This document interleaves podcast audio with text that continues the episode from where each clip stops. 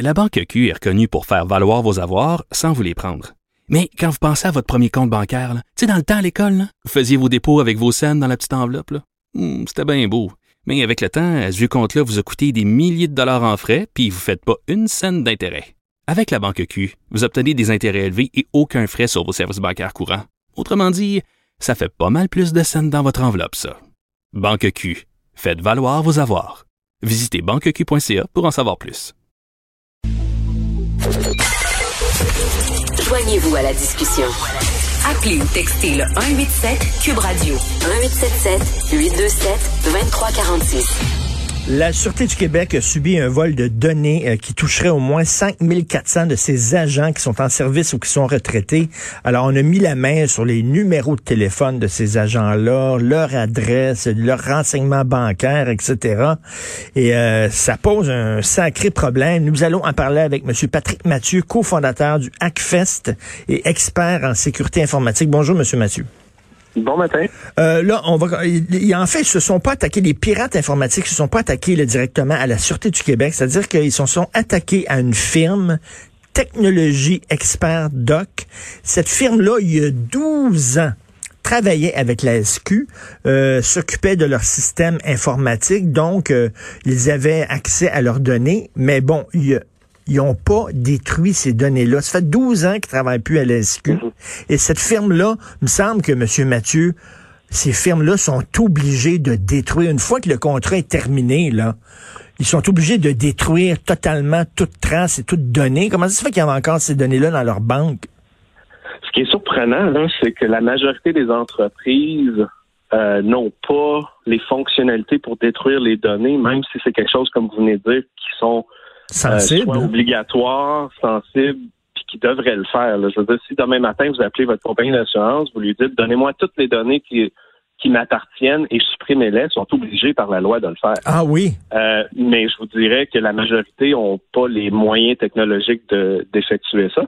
Mais dans le cas de la SQ... Comment ça, les euh, moyens? C'est difficile de supprimer des, des données, des, des milliers, des milliers, des centaines de milliers de données qu'on a? À la longue, généralement, beaucoup d'entreprises vont avoir des dizaines et des dizaines de systèmes que les données se propagent d'un à l'autre pour exécuter peut-être des statistiques, une nouvelle, euh, je sais pas, une assurance, quelque chose comme ça. Puis nos données se, se transisent et se transforment un peu partout euh, dans des dizaines et des dizaines de systèmes. Et si ce n'est pas pensé au point de départ, ça devient extrêmement complexe. Parce que, si on parle juste d'une base de données, c'est simple, mais de grosses entreprises, c'est complexe. Parce que là, on parle des agents de la SQ. Là. imaginez ça, les, pirates informatiques mm-hmm. pourraient vendre ces données-là. Là. on parle d'adresse et de numéro de téléphone d'agents de la SQ. Ils pourraient donner ça au crime organisé. Voici où ils demeurent, voici leur numéro de téléphone, puis tout ça, ça pourrait mettre en danger euh, ces agents-là de la SQ. Donc, ça semble, tabarnouche, dans leur contrat, là, quand tu es la SQ, puis tu travailles avec une firme informatique, dans le contrat, tu t'assures que quand le contrat va être terminé, vous allez détruire ces de données-là, là. Voyons. Exactement. Puis là, c'est là le problème. La SQ devrait avoir euh, des politiques de sécurité, des processus au-dessus de la moyenne de tout le monde. Je veux dire, ils ont des ben agents qui doivent pas avoir des noms publics.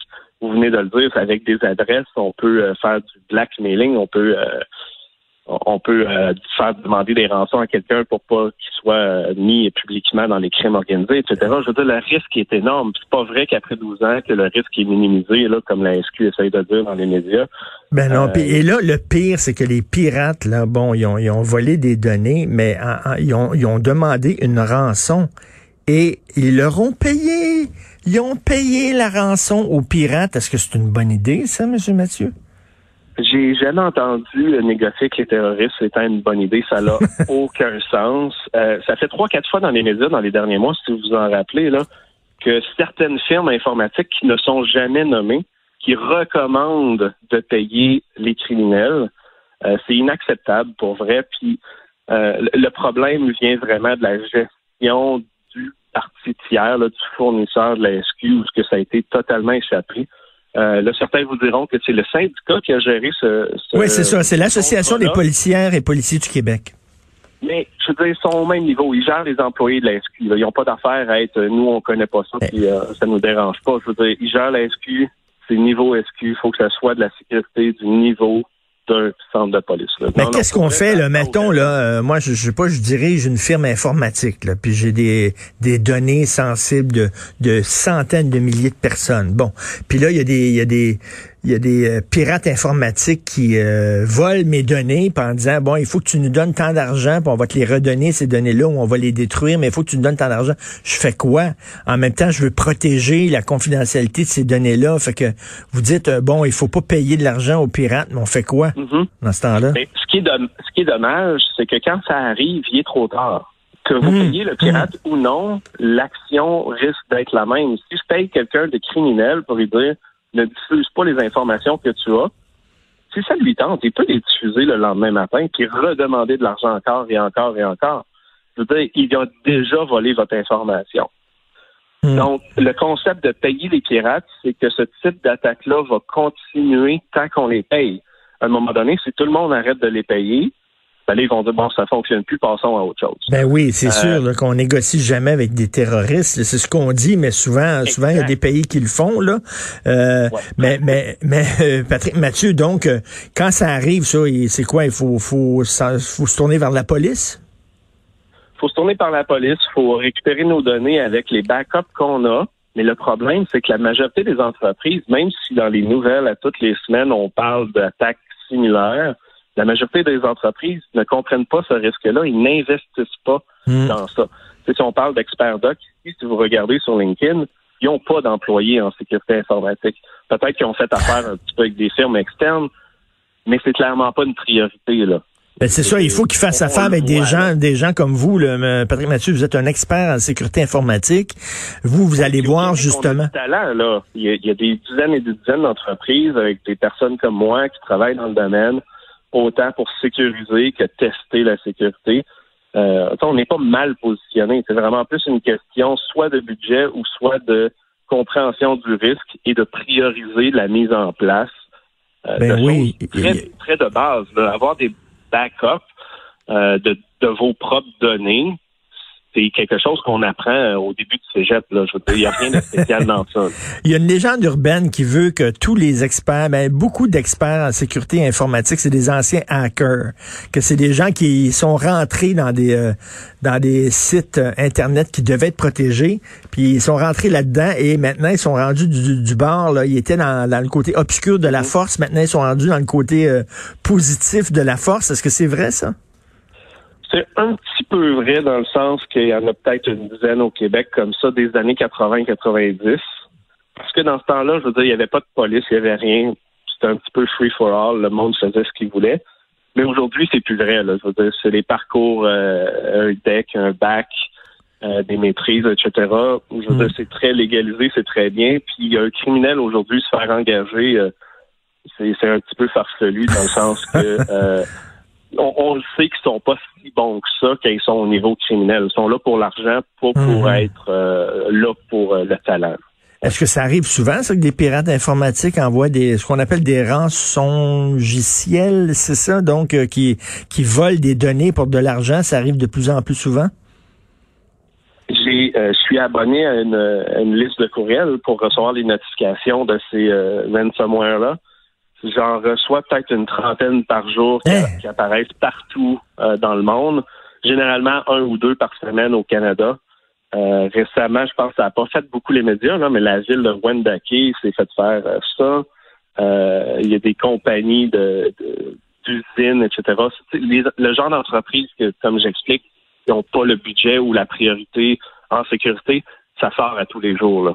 C'est dommage, mais c'est ça. Ben, à un moment donné, on est en 2020. il me semble qu'il faut, euh, quand, quand on est une firme comme Technologie Expert Doc, puis que on, gère des systèmes informatiques d'entreprise, la moindre des choses, Christy, c'est d'avoir un plan de sécurité informatique.